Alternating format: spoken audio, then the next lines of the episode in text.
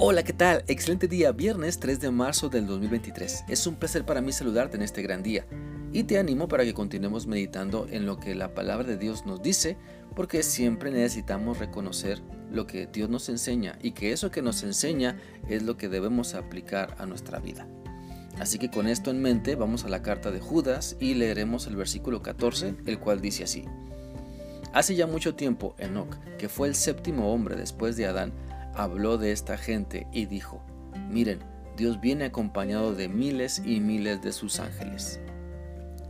A través de este pasaje de la palabra de Dios se nos hace ver que siempre han existido personas que se oponen al plan de Dios y se dejan seducir por la maldad de su corazón.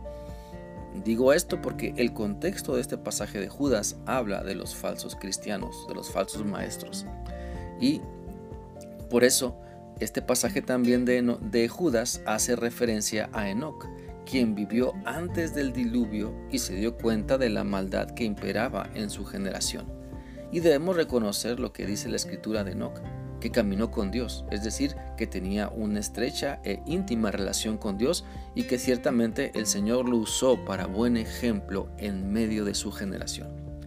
Debemos entender entonces que Dios quiere que seamos el buen ejemplo que muchas personas puedan ver en medio de esta generación en la que vivimos y que cuando la maldad quiera dominar nuestra familia, iglesia, sociedad, que podamos dar un buen testimonio, un testimonio de que seguimos a Cristo y que la maldad no nos domina, sino el Espíritu Santo de Dios. Así que siempre es bueno ponernos a reflexionar si estamos siendo el buen ejemplo que Dios nos pide a diario. ¿Estamos poniendo todo de nuestra parte para agradar a Dios y vivir bajo su autoridad? Someto todo pensamiento y sentimiento a los pies de Cristo para llevarlos cautivos ante su autoridad. La Biblia dice en 2 Corintios 10, 4 y 5 lo, siguiente, las armas con las que luchamos no son del mundo, sino que tienen el poder divino para derribar fortalezas. Destruimos argumentos y toda altivez que se levanta contra el conocimiento de Dios y llevando cautivo todo pensamiento para que se someta a Cristo.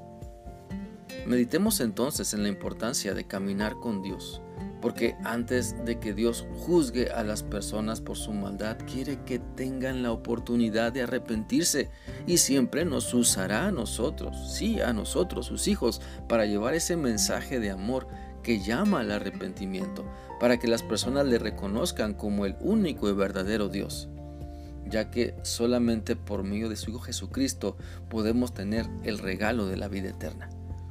Mira, muchas veces pensamos que las personas malvadas son solo aquellas que no han querido arrepentirse de su mal camino y no reconocen que Dios les ama, no reconocen que Jesucristo es el camino, la verdad y la vida. Pensamos que esas personas malvadas están siempre fuera de la iglesia. Pero debemos tener cuidado en que como hijos de Dios no caigamos en comportamientos como falsos dominados por el mal porque no queremos simplemente obedecer por completo lo que Dios nos está mandando. Por lo tanto, que al anunciar el mensaje de esperanza que Dios quiere que compartamos, no caigamos en juzgar a otras personas, condenándolas al infierno o asustándolas con el juicio de Dios como mala estrategia para que se arrepientan, sino dejemos que el Espíritu Santo nos guíe para reconocer lo que Él está realizando en las personas y hablarles del gran amor que Dios tiene y les ha demostrado al darnos a su único Hijo para que muriera en la cruz por nuestros pecados.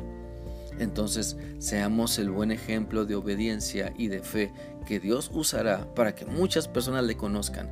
Seamos fieles sin cansarnos, sin desmayar que a su debido tiempo Dios traerá su hermosa recompensa, la cual ya empezamos a disfrutar desde el momento que le conocimos y nos decidimos creerle y seguirle para negarnos a nosotros mismos, tomar nuestra cruz y seguirle. Espero que esta reflexión sea útil para ti y que a partir de hoy tu caminar con Dios sea más intenso, intenso, perdón, y mucho más cercano porque le obedeces de todo corazón. Que sigas teniendo un bendecido día y un excelente fin de semana. Dios te guarde.